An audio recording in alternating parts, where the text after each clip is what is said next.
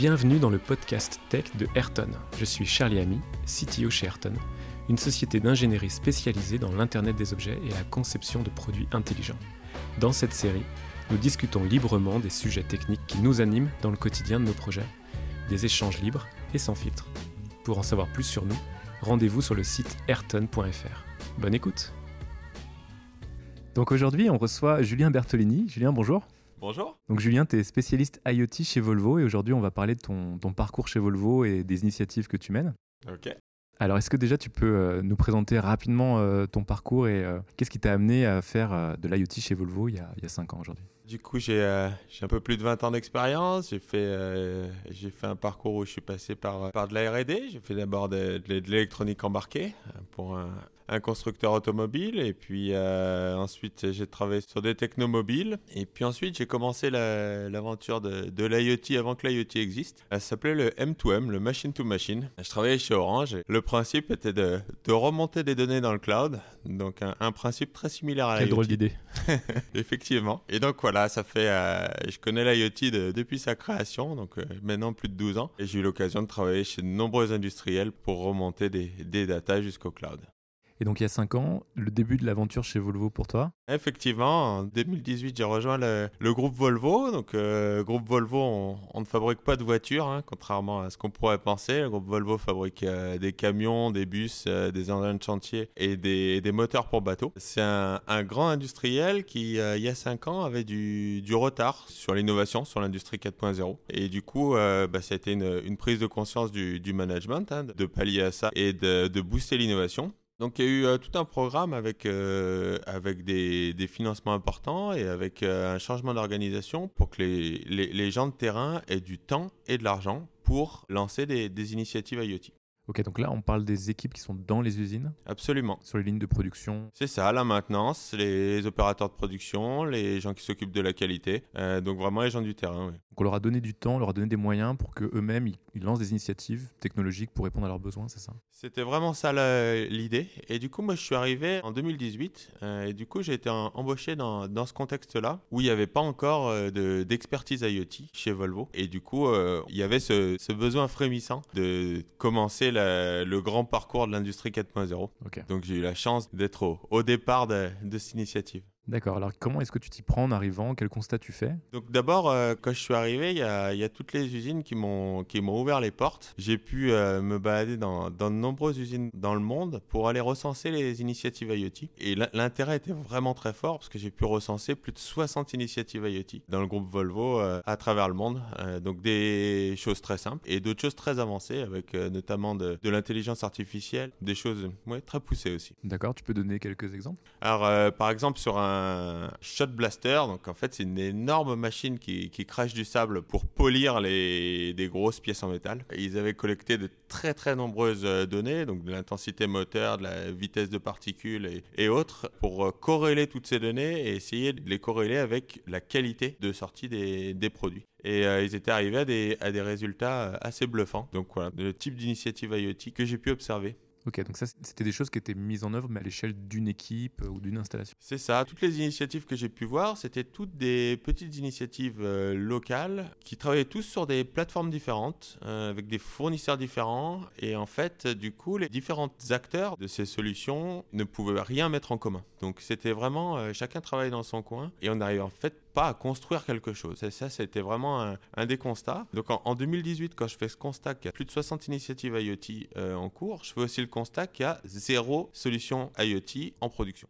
D'accord, c'est-à-dire que toutes ces initiatives locales, elles devenaient quoi? Elles restent à l'état de POC, donc c'était des, des, maquettes, des POC, on, on, appelle ça comme on veut. En tout cas, euh, c'était pas des initiatives qui pouvaient rester dans l'usine, c'était du temporaire. Pourquoi? Bah Parce qu'il n'y avait pas les validations. Et donc quand je parle des validations, c'est très très général. Ça peut être euh, des validations au niveau des achats, donc les fournisseurs n'ont pas été référencés au niveau des achats. Ça peut être au niveau réglementaire, euh, donc il n'y avait pas les, les, les dossiers réglementaires qui allaient avec. Ça peut être d'un point de vue cybersécurité sécurité. Mmh. Les solutions n'étaient pas validées par la, la, cybersécurité du groupe. Ça peut être aussi les enterprise architects, donc les architectes qui ont l'autorité. Les experts référents. Les experts référents euh, qui n'avaient pas validé ce, ce type d'architecture. Euh, et du coup, ces solutions, elles n'étaient pas déployables en production. Elles n'étaient pas réellement exploitables. Ok.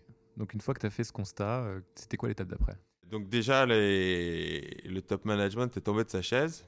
Savoir qu'il y avait autant d'initiatives, mais que rien n'était en production, euh, c'était très très frustrant pour eux.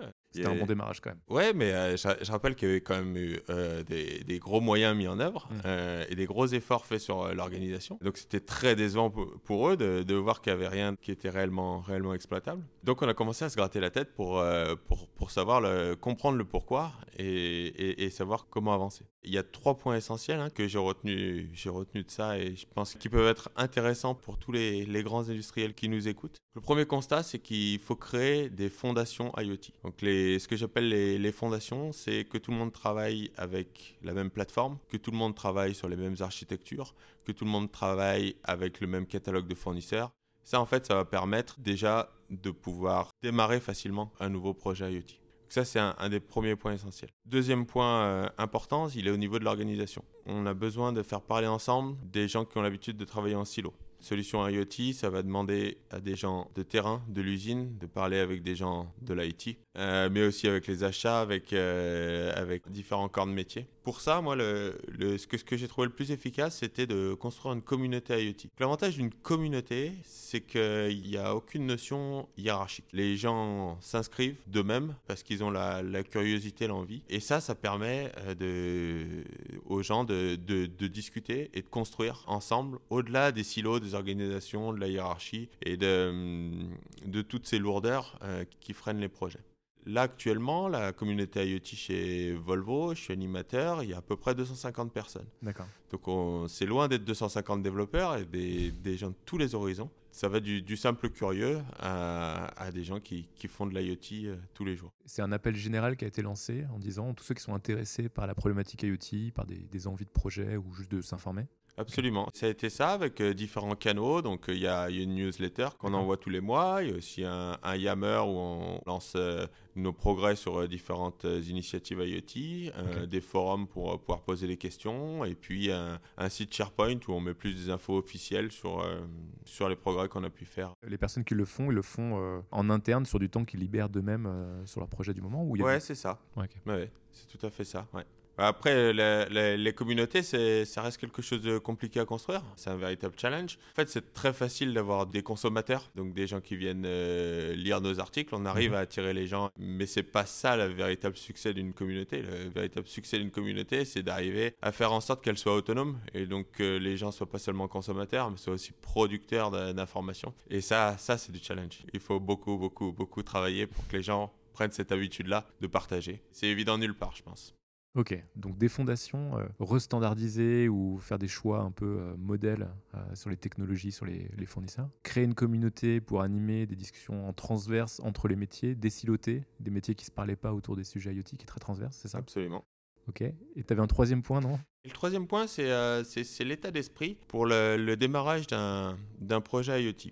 Ce que disent les analystes, c'est que 75% des initiatives IoT euh, échouent. La clé pour moi, c'est vraiment l'état d'esprit pour arriver sur un, sur un succès. C'est-à-dire que si au départ, vous partez euh, sur une solution pour faire un POC, bah, généralement, euh, vous allez y arriver. Vous allez faire un POC. Sauf que pour passer du POC à la solution industrielle, vous risquez de ne pas y arriver. Le gap de l'industrialisation est énorme et souvent infranchissable.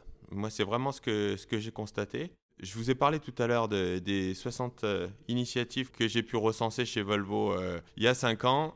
Euh, c'est toujours d'époque. Aucune de ces solutions sont en production alors qu'on a des dizaines de, solutions IoT déployées. Hmm. Pourquoi? Parce que ce gap d'industrialisation est trop compliqué. C'est-à-dire que vous avez construit une, une maquette et en fait pour l'industrialiser, il va falloir répondre à des règles de cybersécurité. Donc là, vous allez vous retrouver face à un département cybersécurité qui va vous demander euh, de certifier 250, 300 règles de cybersécurité euh, dont vous en comprenez souvent pas la moitié. Euh, vous allez vous retrouver devant des achats qui vont vous dire que le fournisseur que vous avez choisi n'est pas le bon fournisseur parce qu'il n'est mm. pas référencé. Vous allez vous retrouver devant un département de réglementaire qui va vous expliquer que vous n'avez pas fait le bon dossier RGPD pour, euh, pour pouvoir lancer votre solution. Et voilà, bah, j'en liste comme ça, mais il y en a beaucoup, beaucoup, beaucoup, d'autres. Ce qui fait que, en fait, euh, il faudrait être une armée pour pouvoir industrialiser ça. Et souvent, ça ne se passe pas. Donc, L'état d'esprit, le bon état d'esprit pour que ça, ça fonctionne, c'est de le penser comme une solution industrielle dès le départ. Ça veut dire que dès le départ, vous réunissez tous les acteurs dont vous allez avoir besoin. Donc ça passe, euh, comme je disais, par les achats, ça passe aussi par, souvent par les enterprise architects, donc les, les, les référents, ça passe par les experts réseau. Tous ces gens-là, il, il faut que vous les ayez au départ du projet. Vous lancez le projet de façon itérative et si par malheur vous voyez que l'objectif dérive et que vous n'allez pas y arriver, euh, là il faut clore le projet rapidement pour essayer de, limiter, les, pertes. Mais si vous partez pas dans cet état d'esprit que j'appelle Think Big, Start Small, vous allez finir avec un POC qui restera un POC. Et ça c'est vraiment ce qu'on s'est appliqué nous depuis, euh, depuis des années chez Volvo et c'est un gros succès. On a beaucoup beaucoup d'applications en, en, production partout à travers le monde et euh, on s'est appliqué à faire des briques réutilisables et des architectures aussi euh, de solutions IoT réutilisables pour que chaque déploiement soit plus facile que le précédent. C'est vraiment dans cet état d'esprit qu'on a travaillé. Ok, donc des, briques réutilisables. Donc ça veut dire quoi? Ça veut dire que tous les freins ou les challenges que tu mentionnais tout à l'heure de cybersécurité, euh, la gestion des achats, le légal, etc. Comment est-ce que vous ne repassez pas par ces étapes-là ou vous accélérez euh, de cocher ces cases sur un nouveau projet qui se lance? Pour ça, il y a différents aspects. Par exemple, euh, l'aspect architecture. On va faire valider une, une architecture donc auprès de, des différentes autorités qui nous le certifient euh, dans le groupe. Et on va faire en sorte que cette architecture soit réutilisable sur un grand champ d'application de solutions IoT. Et à partir du moment où on réutilise une, une architecture déjà validée, à ce moment-là, il n'y a, a, plus aucun effort à faire. C'est complètement euh, mmh. transparent et sans effort. Un autre aspect, ça peut, être, euh, ça peut être des aspects plus techniques. Par exemple, brancher une passerelle LoRa sur le, réseau Volvo. Donc là, il va falloir euh, répondre à un grand nombre d'exigences euh, sécurité. Une fois qu'on a fait toute la configuration, qu'on a documenté tout ça, on sait qu'on va pouvoir déployer cette même passerelle dans n'importe quelle usine chez Volvo. Donc c'est un gros effort au départ. Par contre, ça ouvre des possibilités énormes par la suite. Encore un autre exemple, c'est sur des briques de UI, de User Interface, donc pour les écrans on a construit un, un, framework qui va permettre aux développeurs, en quelques clics, de pouvoir construire des écrans euh, IoT sur, euh, sur notre plateforme. Donc là, ça va permettre encore d'accélérer euh, beaucoup les, les, temps de déploiement et les temps de développement. Un certain nombre de, de modèles de patrons de projet que vous répliquez et du coup qui vous évite de repasser par tout le cycle forcément de validation, c'est ça? C'est ça l'idée. Ok. Est-ce que tu as des exemples de projets déployés sur ce mode-là, de cas d'application? Oui, par exemple, euh, on a fait. Euh, c'est un des premiers projets que j'ai lancé. C'était sur la surveillance des batteries des AGV. Donc, euh, les AGV, c'est Automated Guided Vehicle. Donc, c'est des véhicules autonomes qui se baladent dans nos usines et qui transportent nos, nos produits. Et en fait, dans nos différentes usines, on a, on a une grande flotte à chaque fois de, de ces AGV. Il se trouve que les batteries ont régulièrement des problèmes pour différentes raisons. Ça peut être des problèmes à cause du chargeur, à cause de l'état de la batterie elle-même ou, ou, des opérateurs qui oublient de le, de le brancher. Mmh. Et donc, euh, on a dû lancer un, un, projet de surveillance de ces niveaux de batterie pour essayer de prédire les pannes. Donc, euh, bah, comment on a fait? On, on, a, on a construit un device IoT qui, qui allait lire la, la tension de ces, batteries, qui allait euh, émettre en LoRa régulièrement la tension de ces batteries, et puis un mécanisme de surveillance qui, en dessous d'un certain seuil, allait alerter les équipes de maintenance pour dire qu'un problème allait arriver. Alors ce, projet, ça a été un, un gros succès parce que euh, très rapidement, on s'est aperçu que la tension nominale des batteries est de 24 volts. On s'est aperçu que quand on passait en dessous de 23 volts, quelque chose d'anormal arrivait dans, le, dans, notre cycle. Et on avait à peu près 40 minutes avant que la GV s'arrête. Donc ça nous a permis de faire une maintenance prédictive ultra simple. Vous ne pouvez pas trouver plus simple comme algorithme puisque c'était simplement une surveillance mmh. de seuil. Et ça a évité aux, aux équipes de maintenance de courir à chaque fois qu'il y avait une panne. Donc ce qu'il faut comprendre, c'est que ce type d'incident a un impact énorme sur notre production parce qu'en fait, euh, un AGV, ça pèse à peu près une tonne 7. Donc quand ça s'arrête au milieu de la ligne de production, il faut l'extraire de la ligne de production le plus rapidement possible parce que mmh. sinon on bloque la ligne. Le recharger ou faire ce qu'il y a à faire sur l'AGV pour le réinjecter. Donc ça veut dire qu'on perd la production euh, mmh. sur, sur, chacun de ces, de ces incidents. C'est une perte importante. Et c'est aussi euh, une façon de travailler pénible pour, euh, pour les équipes de maintenance, être, être appelé en urgence et devoir courir pour, euh, pour ouais. travailler. Vous imaginez bien le confort euh, qu'on peut avoir quand on a la notification 40 minutes avant que ça arrive. Voilà, ça, ça change tout en fait. Et dans notre façon de travailler, là, on a dès le début impliqué le, le terrain.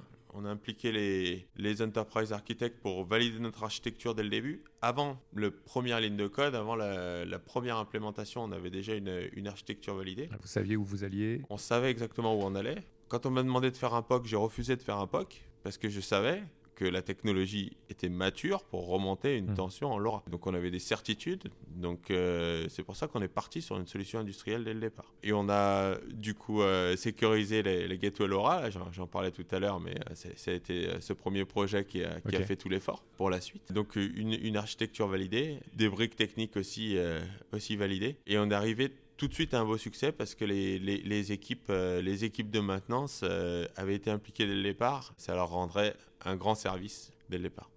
Ok. Et là-dedans, tu disais, tu parlais quand même d'une démarche itérative Oui. qui tournait autour de quels aspects du coup? Donc euh, la, la démarche itérative, il y a eu différents aspects. Euh, il y a eu les, les devices qu'on a améliorés petit à petit. Il y a aussi la cybersécurité. Par exemple, euh, je parlais de la, passerelle LoRa, on n'a pas été parfait dès le départ. On a répondu aux grandes exigences et on, s'est amélioré au, fur et à mesure. Et là où ça a été le plus itératif, c'était euh, vraiment sur le, côté plateforme, donc les écrans, où on a fait, euh, où on a fait de nombreuses itérations avec les, utilisateurs pour, arriver à un, résultat qui leur, convenait. Et d'ailleurs, quelques années après avoir déployé cette solution, on a fait venir un UX designer sur cette application pour remettre en cause en fait nos, nos écrans. On a complètement refondu l'application. On en a fait une, une nouvelle plus ergonomique avec des nouvelles fonctionnalités comme par exemple un accès mobile euh, qui était très important en fait pour les, pour les maintenanciers. Et donc on a encore, euh, on a encore augmenté le niveau de satisfaction euh, sur cette application. Et donc du coup, elles deviennent quoi ensuite ces applications? Parce qu'elles elles ont vocation à être déployées sur tous les sites?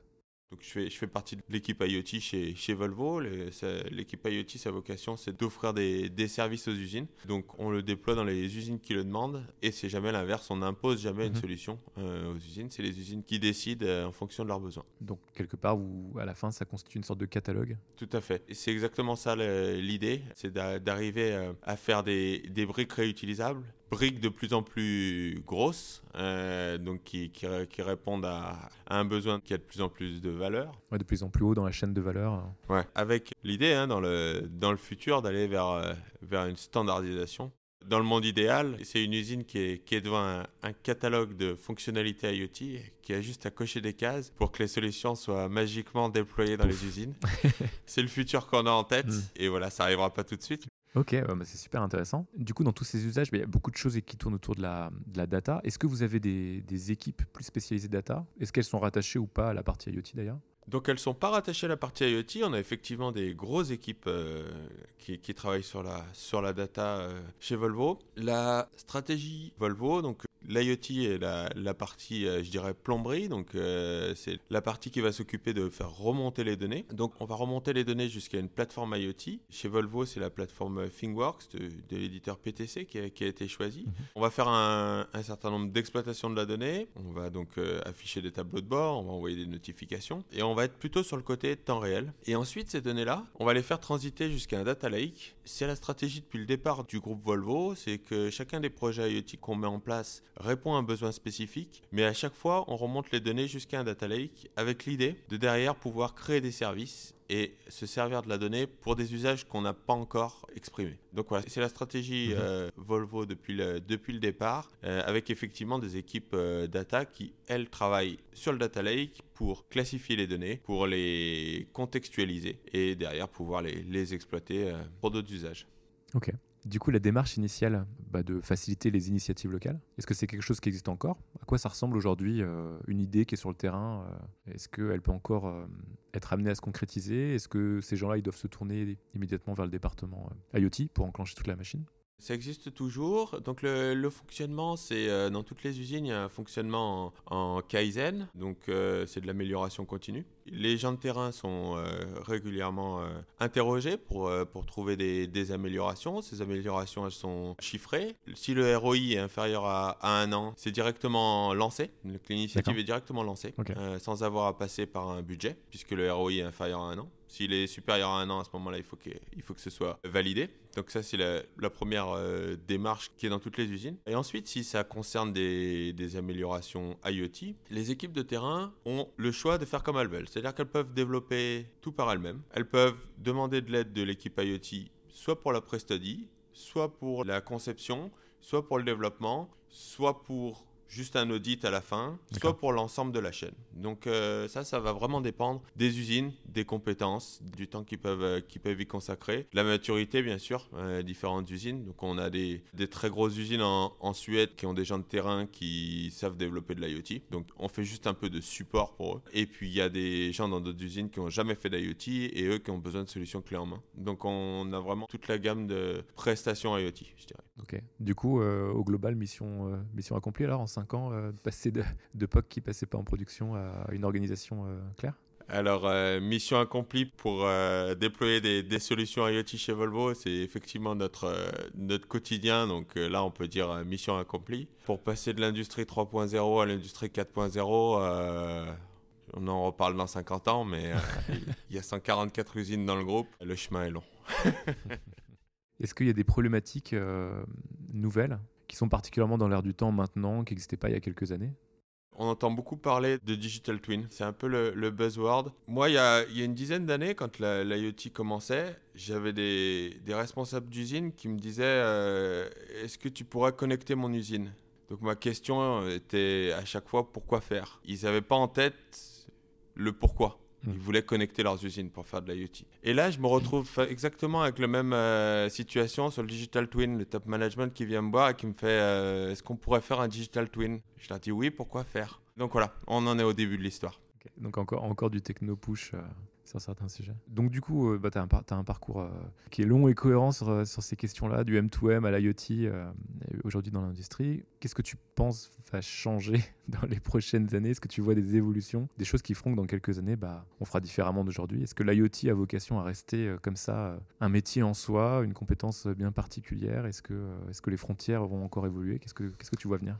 Ouais, ce qu'on qu'on voit là, là, petit à petit, c'est qu'avec la, la, standardisation euh, des, des différentes euh, techno IoT et puis aussi l'adoption on voit clairement que la frontière entre l'IoT et le, le, reste des technos ou des process devient de plus en plus floue et perméable. Je pense que dans quelques années, on parlera plus d'IoT. Ce sera simplement naturel. Ce sera simplement quelque chose de complètement intégré, euh, à la fois dans les process, euh, dans, dans, la façon de faire. Voilà, de, de plus en plus de, de standards, euh, des déploiements de plus en plus rapides. Ça va devenir moins de l'innovation et mhm. plus du, du consommable. Ok.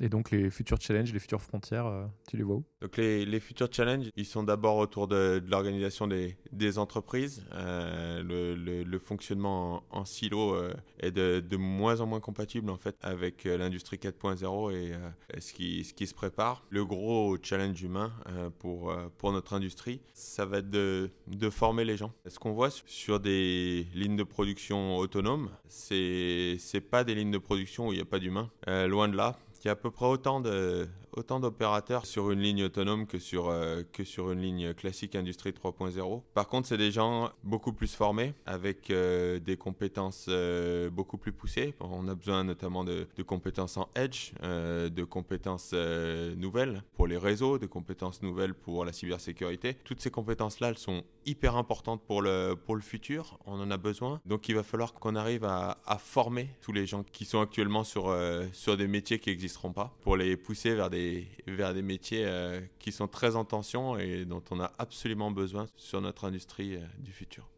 Ok. Merci beaucoup, Julien, pour l'échange. Merci, Charlie. À bientôt. L'épisode est terminé et j'espère que ça vous a plu. Si c'est le cas, partagez le podcast autour de vous. Si vous voulez en savoir plus sur Ayrton, rendez-vous sur notre site ayrton.fr. À bientôt pour un prochain épisode.